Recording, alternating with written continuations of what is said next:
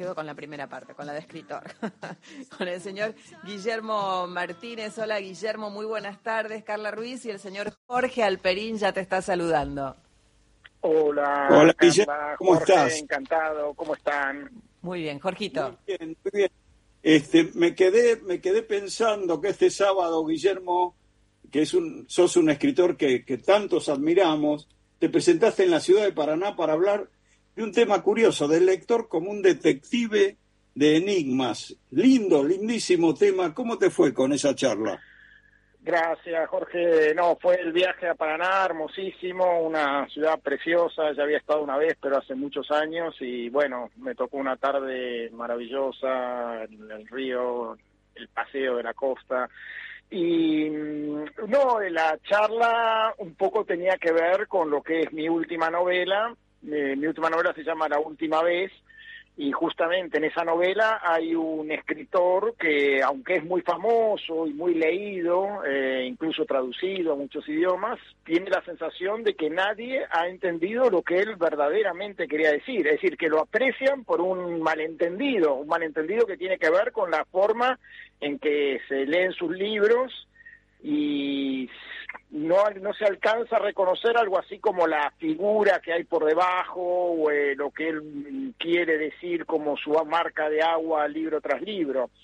Entonces hay un enigma, eh, la novela tiene un subtítulo que se llama Un enigma literario y contrata, el escritor eh, está por morir, se está escribiendo su última novela y contrata a un crítico joven para que vaya a leer ese manuscrito que él teme que, ni siquiera pueda haber publicado, para ver si con ese último libro alguien eh, se da cuenta de qué es lo que realmente intenta decir. Entonces se pone en juego eh, toda la cuestión de eh, cómo se lee, qué interpreta cada uno al leer, hasta qué punto uno se puede apropiar del texto de un autor o tiene que de, tratar de empatizar y entender lo que se le quiere decir, ¿no? La diferencia entre lo que sería la obra abierta de Humberto Eco y lo que yo llamaría la obra entornada, ¿no? De uno trata de también de entender qué es lo que quiso decir el autor.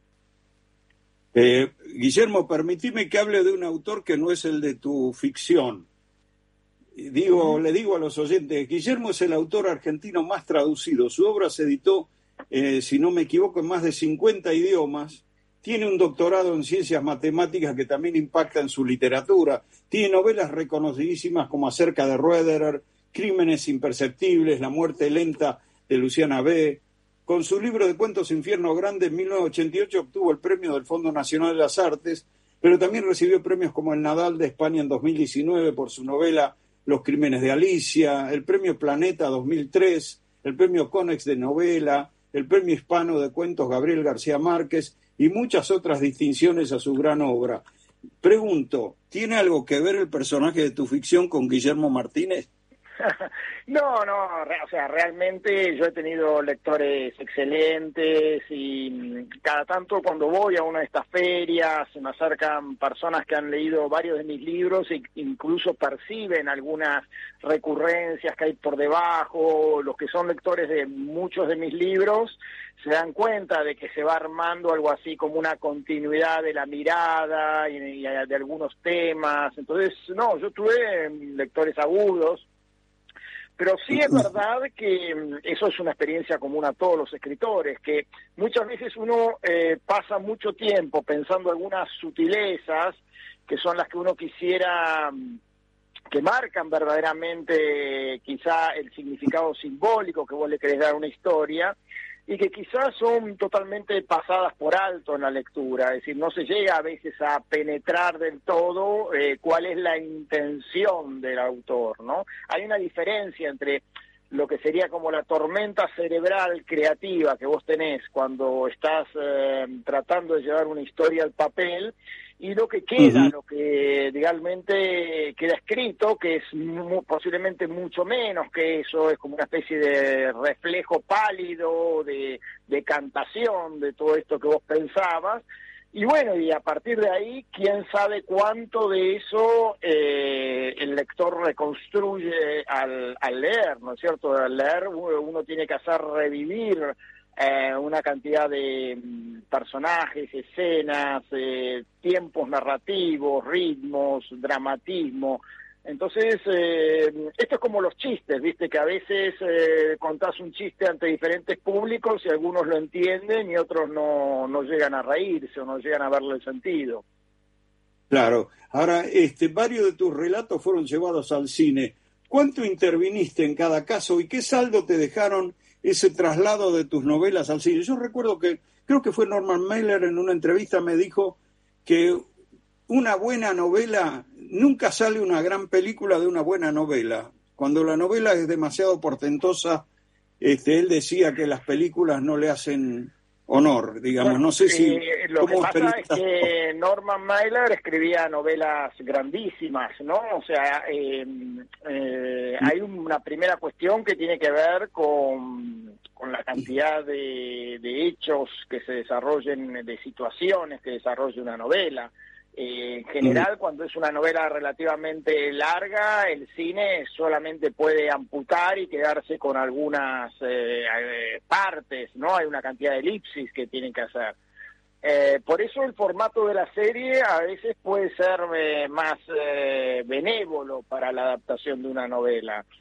Sí funciona bien para mí o puede funcionar mejor cuando se adapta a una novela. Yo en general escribo novelas que son más bien breves, entonces ese problema no es tan peligroso para mí. Eh, yo estuve con eh, la adaptación de Crímenes Imperceptibles, que fue la película de Alex de la Iglesia, se llamó Los Crímenes de Oxford. Ahí me, yo pude leer un borrador preliminar, hice algunos comentarios y luego me hicieron algunas preguntas sobre la simbología de los pitagóricos. Eh, sobre un Pero te hicieron caso, digamos. Eh, no, no, no, no es que me tampoco o sea, eh, no había un compromiso, de, tuvieron una cortesía de, mostrarme el guion. Eh, yo sabía que no iba a tener ninguna decisión en ese, en ese proceso. Había algo así como un pacto de caballeros que iban a ser la misma cantidad de sospechosos, la misma cantidad de crímenes y el mismo culpable, digamos, y que tenía que estar filmada en Oxford. Esas fueron mis cuatro condiciones. Pero, digamos, ¿te dejaron contentos los traslados al cine de tu bueno, eh, que cada una, eh, mira, también ocurre esto, la primera vez que ves la proyección hay un shock, porque vos ves también las cosas que no están de lo que vos pensaste, entonces también te preocupa, viste que la novela policial es un engranaje muy delicado, te preocupa, bueno, cómo se las arreglaron para seguir adelante cuando desapareció un elemento que vos sabés que es importante en la trama policial. Eh, cuando cambiaron eh, la delineación de un personaje y entonces vos sabés que ya no va a jugar de la manera en que vos te planteaste que, que jugara en la, en la novela.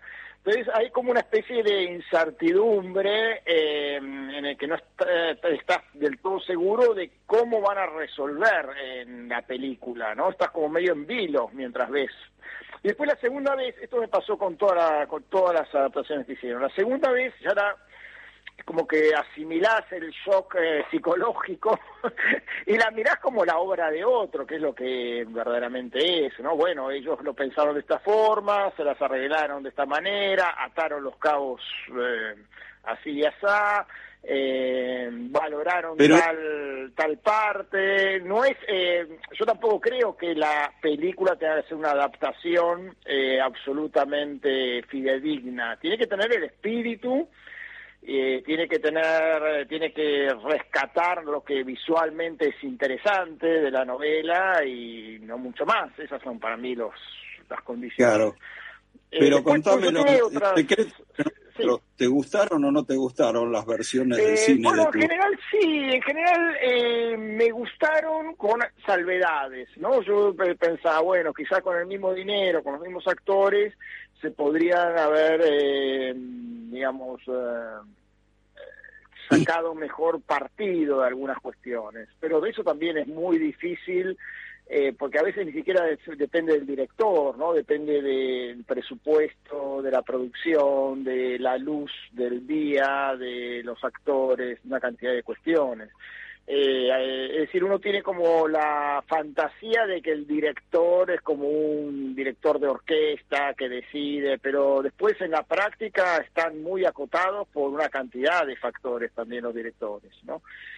Eh, igualmente hubo una adaptación que se hizo de mi novel eh, Una madre protectora, que es la película El Hijo, ahí yo sí tuve mucha más participación en todo el proceso. Entonces, ah. seguí más de cerca, eh, por ejemplo, participé en el tratamiento, en las reuniones de guion, eh, pude supervisar el guion, pude sugerir modificaciones y algunas de ellas se tomaron en cuenta eh, fui al rodaje, ¿qué te puedo decir? Este, tenía más, más, más la percepción de cómo se iba transformando y adaptando en tiempo real la novela. Entonces, no me sorprendió tanto que eh, la sintiera como mucho más fiel al espíritu del libro eh, que en el caso de Crímenes Imperceptibles. Eh, me gustó mucho esa adaptación en particular. La adaptación que hizo Sebastián Schindel y que se puede ver en Netflix con el, el título El Hijo, ¿no? Es, y luego La ira de Dios también, yo lo dejé un poco en manos de él. Eh,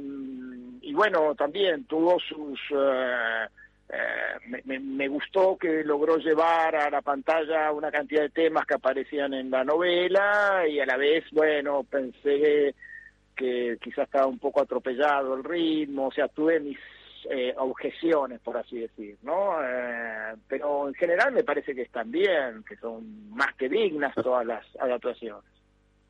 Bueno, se me acumulan un montón de preguntas, como por ejemplo, pero no te las puedo hacer ya porque estamos cerca del informativo como por ejemplo nos vamos a quedar para la otra, para la otra entrevista que alguna vez sucederá, este, esta última novela te permitió hablar mal de, de los suplementos culturales y de las editoriales, te diste el gusto.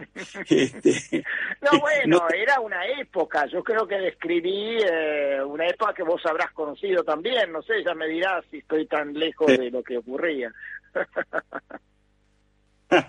bueno, bueno, realmente siempre es un placer conversar contigo, Guillermo. Te agradecemos mucho por este diálogo y bueno, ojalá que pronto volvamos a conversar. Les mando un abrazo muy grande y gracias por, por la entrevista. Hasta muy pronto. Abrazo grandote. Guillermo Martínez, uno de nuestros más importantes escritores.